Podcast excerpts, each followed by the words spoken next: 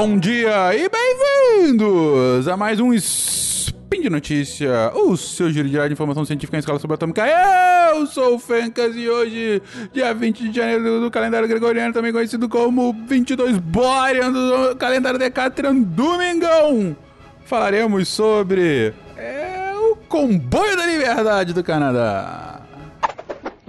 Speed Notícias.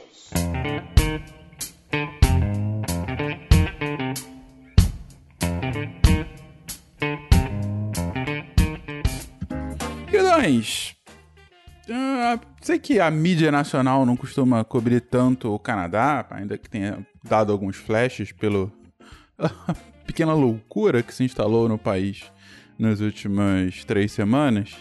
Uh, mas algumas pessoas vieram me perguntar o que estava acontecendo. Eu postei no Twitter algumas coisas e tal. E aí vou usar o, o spin para tentar explicar o que, que aconteceu, o que, que está acontecendo, o que, que deve acontecer.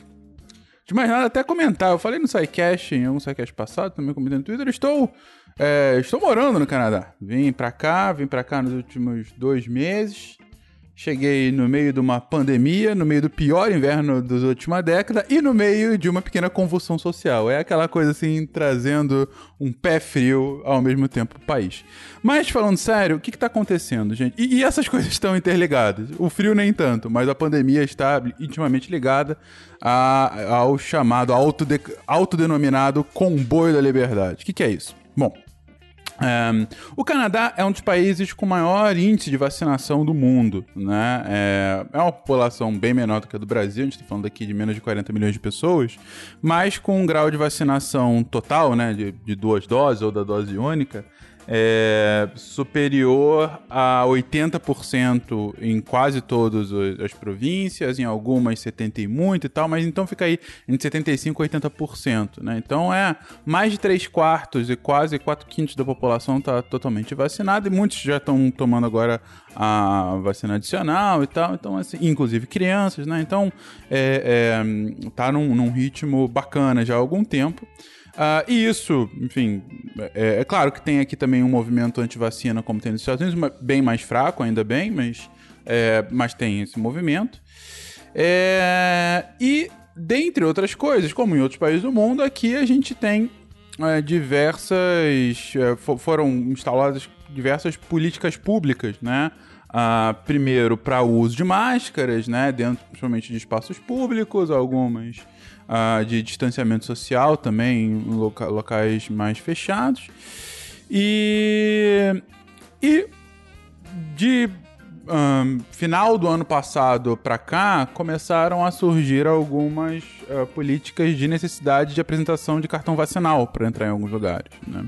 Em eventos públicos, em alguns estabelecimentos. Algumas províncias estavam colocando isso para restaurantes, exigindo isso e tal. É, o que, claro, deixou quem é contrário à vacinação bravo, porque ah, estão impedindo as minhas liberdades. É aquela historinha de sempre. É, e uma das políticas que colocaram era a necessidade de vacinação por parte dos caminhoneiros uh, que cruzam a fronteira com os Estados Unidos, porque os Estados Unidos está com uma pandemia bem mais descontrolada do que a pandemia aqui no Canadá. Né? Então, Uh, o comércio entre Estados Unidos e Canadá é gigantesco. É o, é os Estados Unidos é, de longe, o principal parceiro comercial do Canadá. A economia canadense funciona muito em função da economia norte-americana, né? Então vocês podem imaginar. Bom, é, e, só que quando isso foi instalado, e também foi instalado por parte dos Estados Unidos, tá? O governo Biden também começou a fazer essa exigência para entrada lá no, nos Estados Unidos. É, não era um problema, em teoria, porque as próprias associações de caminhoneiros do Canadá falaram: beleza, mais de 90% da nossa frota está vacinada. Tem uns 10% que não, mas beleza. Só que esses 10%, eles começaram a ficar muito vocais com relação a essa, a essa exigência. E aí, lá para meados de janeiro, na verdade começou um pouquinho antes, mas meados de janeiro, principalmente a partir do dia 23, né, que é quando meio que dá um pontapé, é, eles organizaram né, um grande comboio, que eles estão chamando de, de, Freedom Convoy, ou Comboio da Liberdade, uh, que saiu de diversos locais, né, as principais capitais do país, em direção à capital federal, né, Ottawa, que fica na, na província de Ontário. E, e aí foram lá rumando. O Canadá é um país gigante, é maior do que o Brasil, né? Então demoraram para indo, iam passando nas cidades. Aí, quando iam passando na cidade, as pessoas que, que concordavam com eles davam tchauzinho e tudo mais. E ao mesmo tempo, eles começaram a fazer uma campanha muito uh, uh, exitosa de, é, de, de levantar dinheiro na internet, né? Fizeram uma campanha lá no GoFundMe e essa campanha arrecadou mais de 8 milhões de dólares americanos. Né? Foi um negócio assim, muito sucesso a campanha para abastecer esses caras, para dar dinheiro enquanto eles não, não vão estar trabalhando, porque eles vão estar fazendo manifestação e tal. E qual era a premissa do comboio? Vamos até Ottawa para derrubar essa medida de necessidade de vacinação para caminhoneiros. Só que como qualquer movimento uh, descentralizado, aparentemente, ele começa a ser capturado politicamente. E, e, aí é, é, um pouco ouvir a galinha aqui, é o movimento foi capturado politicamente porque estava descentralizado ou ele ganhou essa proporção toda porque ele foi capturado politicamente. Diversos movimentos de extrema direita começaram a se apossar desse movimento, né? Começaram a inflamar, começaram a ajudar a fazer a captação é, é bom que se diga que desses 8 milhões, descobriu-se recentemente que ah, cerca de metade do dinheiro foi doado por ah, cidadãos eh, dos Estados Unidos, né? muitos deles ligados a movimentos mais de extrema direita também lá, né? De direita e extrema direita lá, na partido uh, republicano e tal.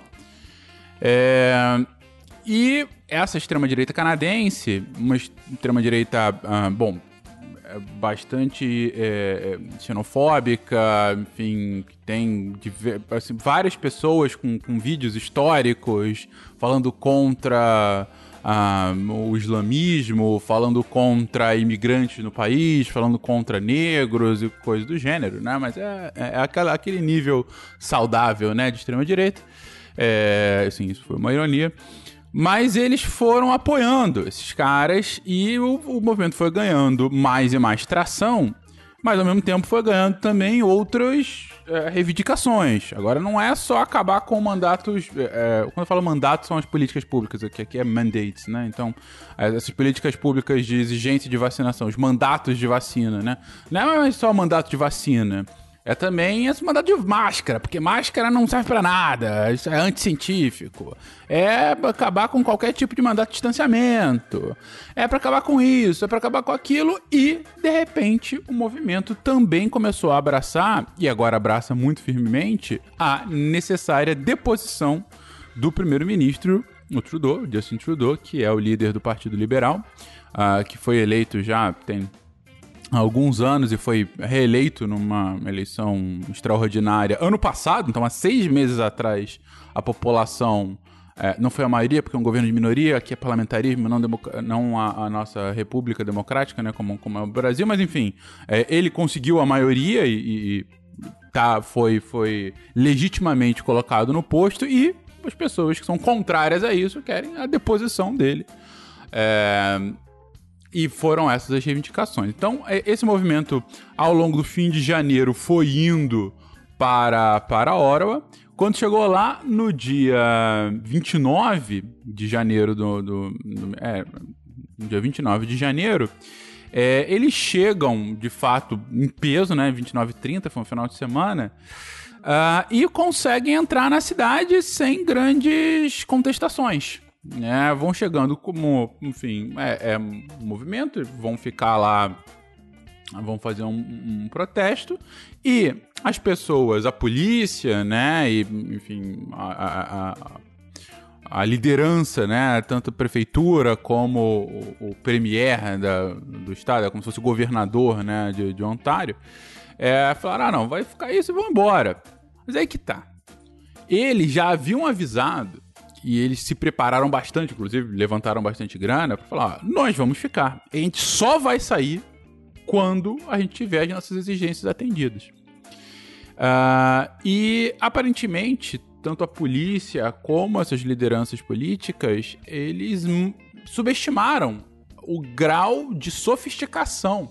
Não era um movimento com um bando de caminhoneiros que foi para lá, não. Eles, ao longo desse, desse curto espaço de tempo, montaram quase que uma operação de guerra para de guerra não violenta, né, mas de operação de guerra do ponto de vista da logística, uh, para manter um, esses caminhões parados lá e com comida chegando e, sabe, com uh, uh, lugares para as pessoas ficarem. Vários caminhoneiros levaram as famílias inteiras, inclusive crianças, para lá.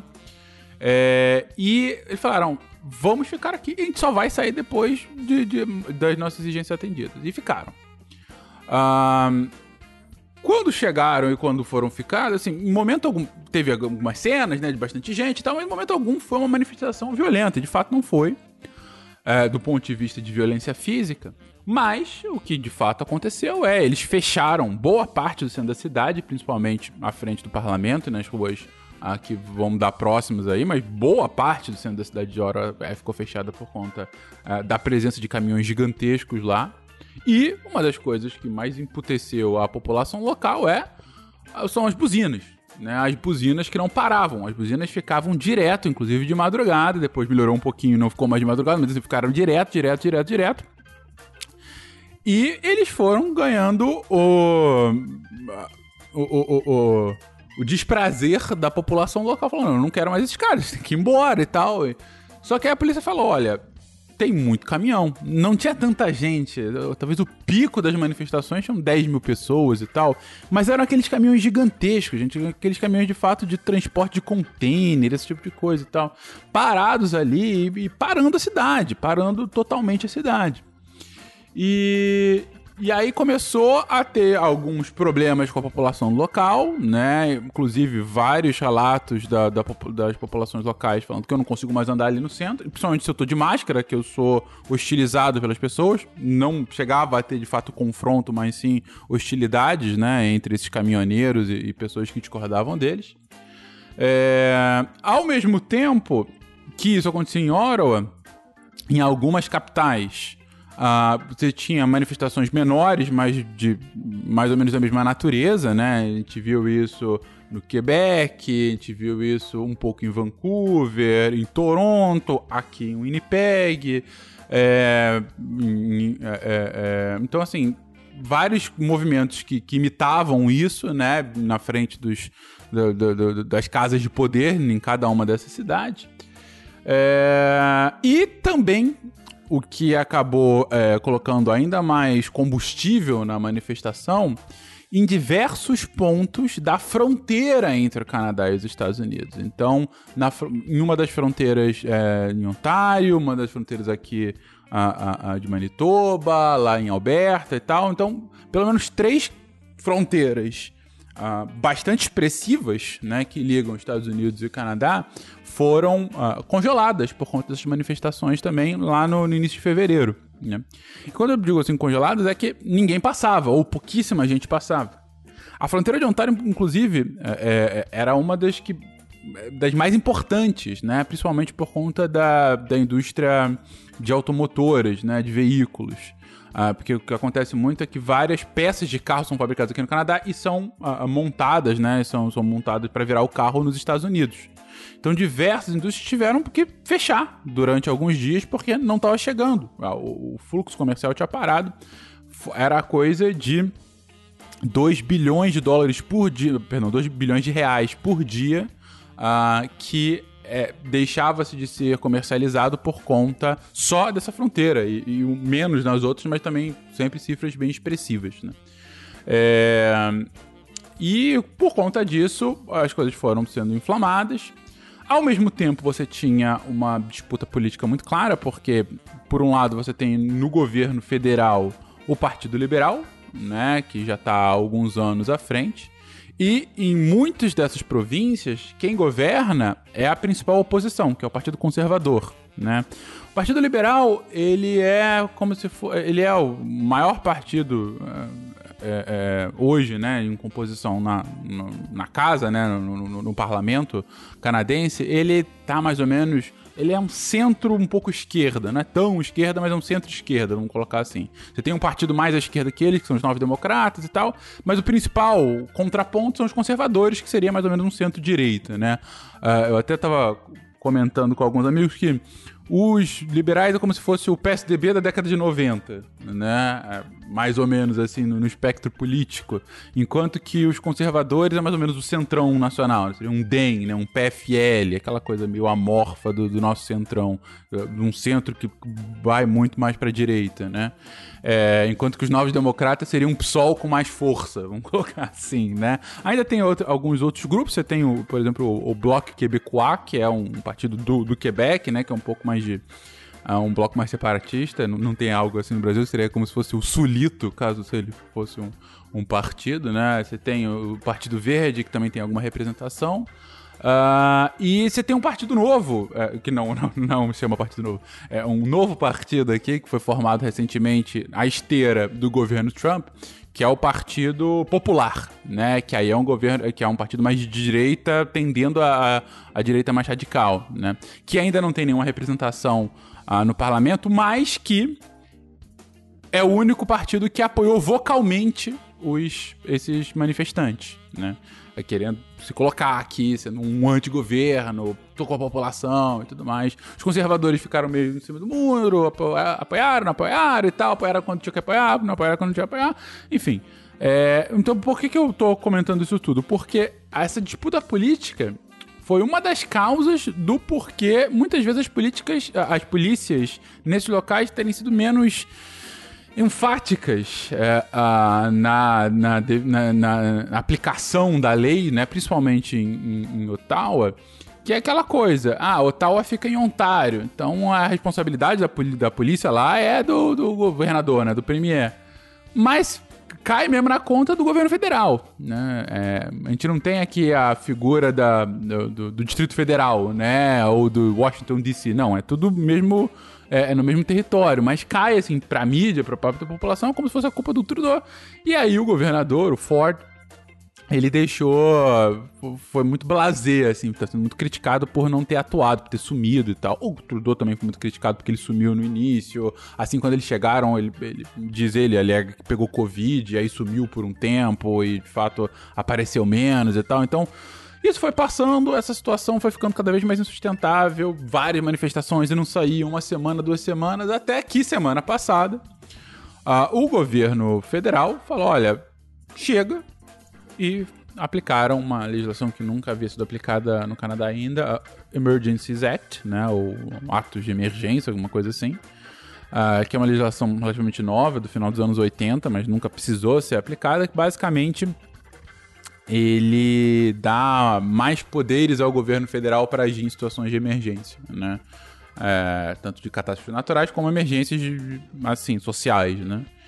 E, e a partir disso, fala: olha, agora a, a, a, gente vai começar a endurecer mais com os manifestantes, inclusive financeiramente. Ah, e começou a falar: olha, as suas contas vão ser conge congeladas, os seguros dos seus veículos vão ser cancelados, você vai ter dificuldade de viver se você continuar assim, de viver financeiramente, né? Continuando assim, porque não dá pra gente aguentar isso mais. E também a, a, a polícia de, de Oroco teve mais apoio mais extensivo, né? Assim que foi declarada essa, essa, esse ato, Uh, todas as fronteiras com os Estados Unidos conseguiram ser liberadas um dia depois, assim, a, a polícia conseguiu ter uma, uma, atuação um pouco mais efetiva, não teve, teve uma outra prisão. Uma coisa é, é importante e perigosa é que uma dessas, dessas fronteiras tava, é, é, um, teve, teve uma, uma apreensão de armas, né, de alguma mais de uma dezena de armas de um subgrupo, não eram todos os caminhoneiros, mas um subgrupo mais radical, né, político, mais de, de extrema direita, que estava com armas que realmente estava querendo eh, encrencar, partir para violência, mas esses caras foram presos e as, ar as armas apreendidas. Mas isso meio que justificando, olha, a gente tem que fazer alguma coisa porque isso aqui pode realmente escalonar num nível gigantesco. É, e nesse exato momento, né, eu tô gravando isso aqui no sábado, a, a Ottawa tá começando a ser liberada pela polícia, né, então Você teve as primeiras prisões dos, das lideranças dessas manifestações.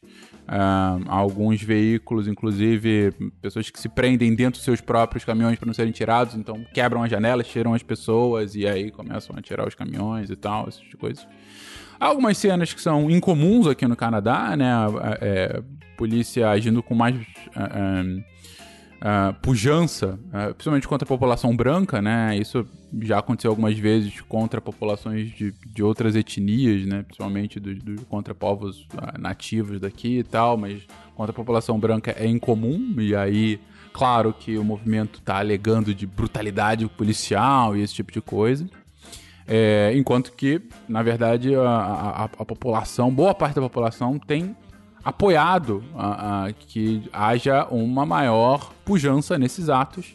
Uh, isso foi feito, acho que 75, 80% da população está apoiando né, o governo nesses, nesses atos, ser, ser mais efusivo né, contra, contra essas manifestações que, para essa para parte dessa população, já, já perdeu um pouco de mão, de fato.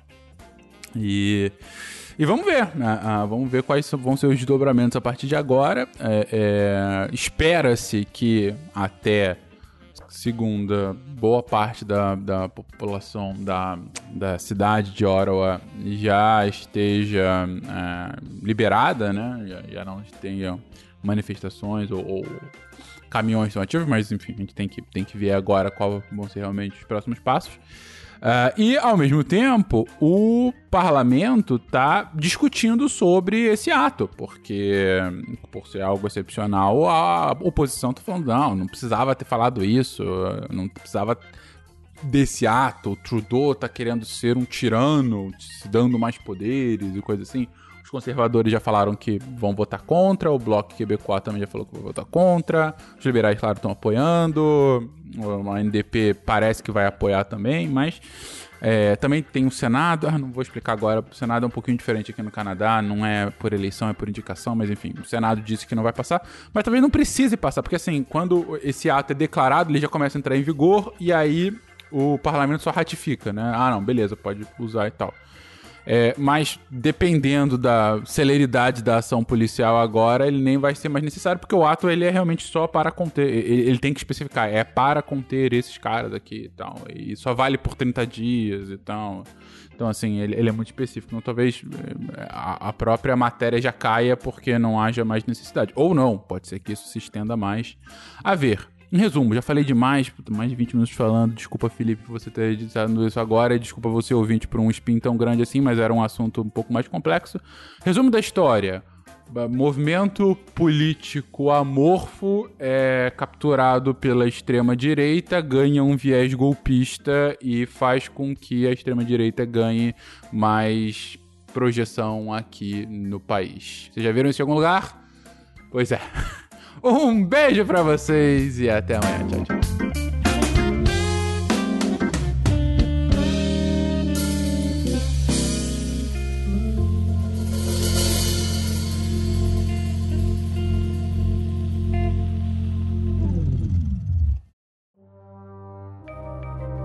Este programa foi produzido por Mentes Deviantes.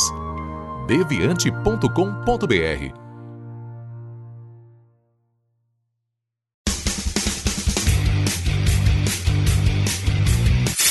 Cortes, edição de podcast.